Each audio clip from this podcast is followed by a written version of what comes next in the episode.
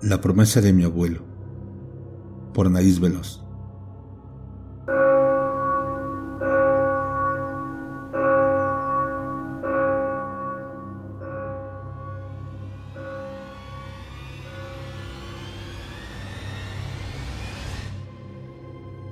Esto que te contaré a continuación le sucedió a mi abuelito. Siempre que tenía oportunidad, nos decía que debíamos de cumplir nuestras promesas para que no nos sucediera lo mismo que a él. Decía mi abuelito que desde muy joven se enamoró de Clara, una chica de clase social alta. Los padres de mi abuelo tenían una pequeña tienda donde él trabajaba y aprovechaba para ver a Clara cada que iban a surtir la despensa. Mi abuelo siempre trataba de cruzar una que otra palabra con ella, pero siempre cuidando que ninguno de sus padres lo descubriera, ya que para ellos no era bien visto que entablara una amistad, mucho menos un noviazgo, siendo de clases sociales diferentes. Cierto día, los padres de Clara tuvieron que salir de la ciudad y estos aprovecharon para conocerse. Fueron los días más hermosos para ambos, pues se pudieron dar cuenta de que estaban enamorados. Al regresar los papás de Clara, esta tenía que verse escondidas por las noches con mi abuelo, en un parque que se encontraba cerca de la casa de Clara. Así pasaron los días escondiendo su romance hasta que lamentablemente fueron descubiertos por uno de los trabajadores de la familia de la joven. El padre furioso encerró a la joven en su habitación, pues a los ojos de ellos, Clara había deshonrado a su familia al tener un romance con alguien de clase social baja. Mi abuelo, bastante dolido, se enlistó en el ejército para tratar de obtener un mejor estatus social pues en ese entonces los militares eran bastante respetados.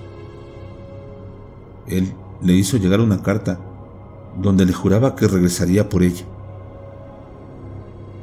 Pero mi abuelo olvidó rápido su promesa, pues al pasar el tiempo se comprometió en matrimonio en Michoacán. Y al enterarse Clara que fielmente lo esperaba, enloqueció. Y llena de rabia rompió uno de los vidrios de la casa. Al escuchar tal escándalo, sus padres y trabajadores salieron de inmediato a ver qué era lo que sucedía. Y se llevaron una gran sorpresa, pues Clara sostenía un gran pedazo de vidrio entre sus manos, y todos podían ver con la fuerza que lo tomaba, porque escurrían grandes hilos de sangre sobre su brazo. Trataron de tranquilizarla, pero sus esfuerzos eran inútiles. Ella culpaba a sus padres por el matrimonio de mi abuelo, y al acercarse a su padre para quitarle el vidrio, ésta, de un solo movimiento, cortó su garganta y se desvaneció frente a todos. Los padres de Clara cayeron en la locura al ver morir a su hija y tuvieron que ser internados en un hospital psiquiátrico donde pasarían sus últimos días.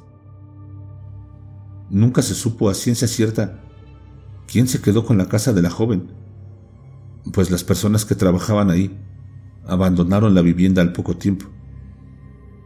Aseguraban ver a Clara deambulando por la casa y podían escuchar claramente sus lamentos.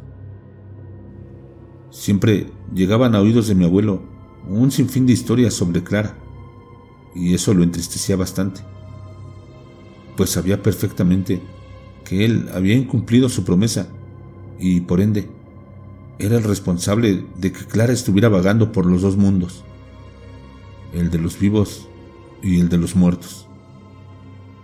Por esa razón, no perdía oportunidad de recordarnos cuál importante es cumplir nuestras promesas. Lamentablemente, mi abuelo después de enviudar, fue diagnosticado con cáncer terminal. Así que les pidió a mis tíos que lo llevaran a Guadalajara, a la casa de Clara. decía que necesitaba pedirle perdón para poder morir en paz. Ellos no estaban muy felices con la idea, pero después de tanto insistir, terminaron por aceptar. Mi abuelo jamás olvidó el sitio exacto donde se encontraba la casa y quedó atónito al ver que era tal cual la recordaba.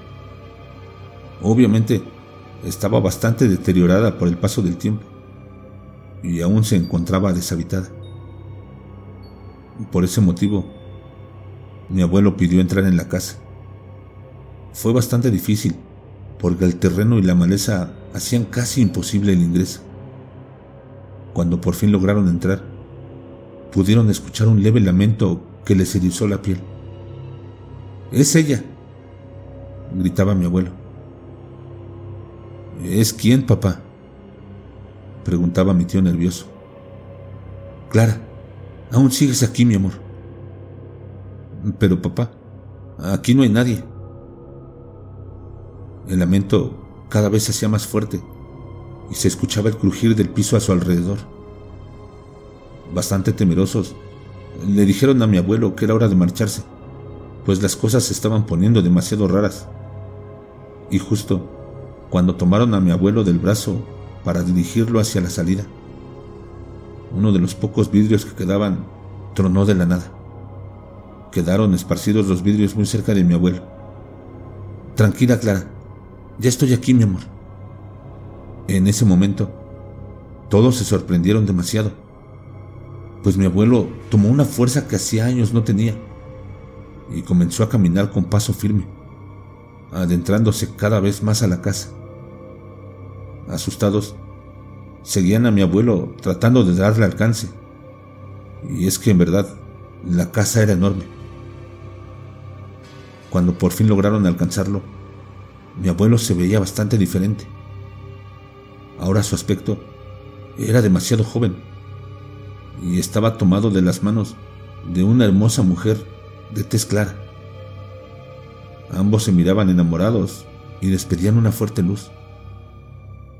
Papá, le gritaban mis tíos al ver que se alejaban tomados de la mano. Él solo volteó y le sonrió. Siguió caminando con aquella bella mujer. Todos vieron cuando ella atravesó el muro, pero mi abuelo cayó desplomado a escasos centímetros de ese muro. Al acercarse, mi abuelo estaba muerto. Su rostro había envejecido nuevamente, pero tenía un semblante de paz que jamás habían visto en él. Según dice la gente, que después de su visita jamás se volvió a ver o a escuchar nada. Quiero creer que ahora mi abuelo es feliz con la que siempre fue el amor de su vida.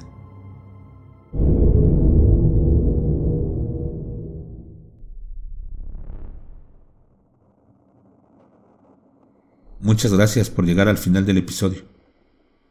No olvides que puedes hacernos llegar tus historias, tus vivencias o relatos de tu encuentro con lo sobrenatural, lo paranormal, lo desconocido aquello que te llenó de terror y nadie te quiere creer. Hazlo al correo electrónico que estará apareciendo en pantalla, al WhatsApp de Más Terror MX, que también aparecerá en pantalla. Y únete a mis redes sociales. Estoy en Facebook, Twitter, Instagram y TikTok como Más Terror MX. Si el video te gustó, suscríbete dale like y activa la campanita para que no te pierdas ninguno de nuestros episodios. Nos leemos en la siguiente.